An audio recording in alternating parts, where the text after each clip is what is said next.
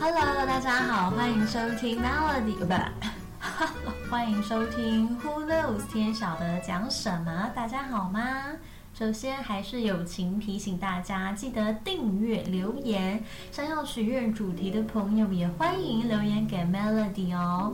这几年在台北街头越来越容易发现外国人的踪影哦。呃，像上个月 Melody 有次在公园就碰到法国人，因为不小心撞到对方，就跟对方聊了起来。那我会很犹豫，因为不知道开口是要跟他说中文还是英文，所以每每碰到这个情况呢，就变成说 Melody 开头的第一句话变成，诶诶，你你说中文吗？Do you speak Chinese？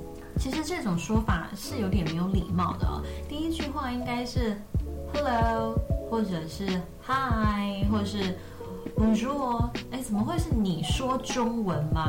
好像是只要在台湾的老外都被认定一定要会说一点中文是吗？其实不是哦，Melody 也是要尊重他人的口说习惯呢，所以就配合对方一下哦，变成了碰到外国人的第一句话就是你说中文吗？啊。这样其实是很没有东道主的精神的，但是我也发现，在跟不同国家的人打交道，就跟他们说英文的过程当中是很有趣的，因为发现每个不同国家的人说英文都有不同的口音，像是呢，英国人的口音是怎样？他们很习惯去省略 r 这个 r 音的卷舌部分，例如说，Are there birds？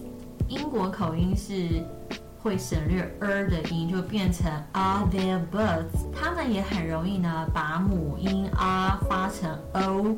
例如 The water is hot，英国口音会变成 The water is hot。那像是法国人的口音是怎样呢？法国口音很容易省略 h 的音。例如说 How do I get to the hospital？他们会把 h 的音省略，变成 How do I get to the hospital？还有，他们也会容易把就是 th 的音发成 s 或是 z。Thanks a lot for this 变成 Thanks a lot for this，真的很有趣哦。下次大家注意一下。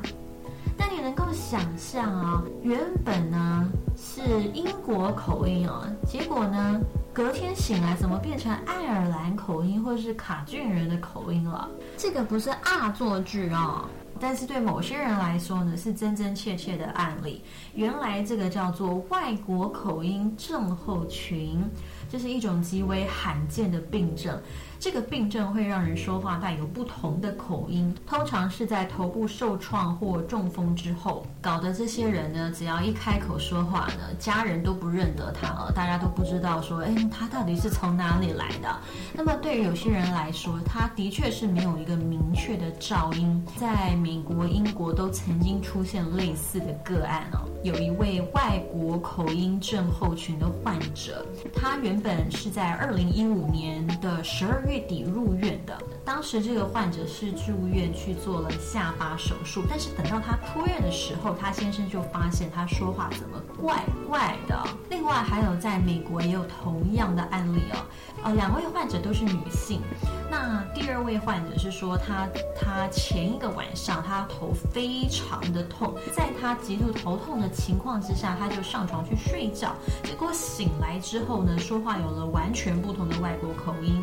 一开始是爱尔兰口音，接着呢是澳洲口音，而这两种口音都持续了几个星期，到了后来又变成了英国口音。至于英国口音呢，就已经持续了两年了，一直都没有变成它原本的口音哦。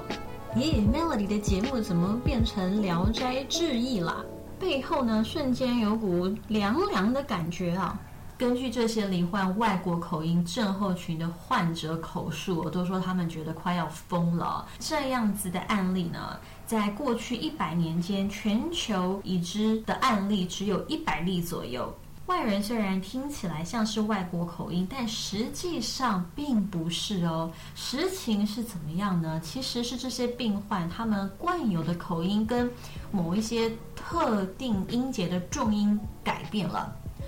他们在说 this 和 that 可能会变成听起来像是 this or that，但基本上一个人的口语在发音时机、声调，甚至是舌头的位置上都改变了。那这样子的话，就会让我们的大脑误以为是说我们有了外国口音。原本呢是带着性感的法国腔啊，怎么隔天一觉醒来就变成英国调了呢？Melody 并不是说英国腔不性感啊，嗯，只是说呢，只是说患者脱离了原本熟悉的过去，难免会有比较不习惯的状况出现呢。不过就算是罹患这种疾病，也不要太过于担心，外国口音症候群是可以治疗的，呃，病患可以借由。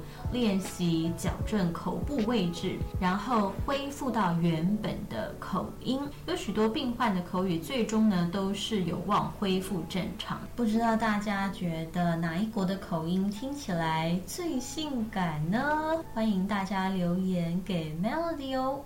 好，那么今天我们的话题就到这。如果你喜欢 Melody 的节目，现在就点一个订阅吧，这样就可以接收发布的最新通知哦。让我们下回不听不散，拜拜。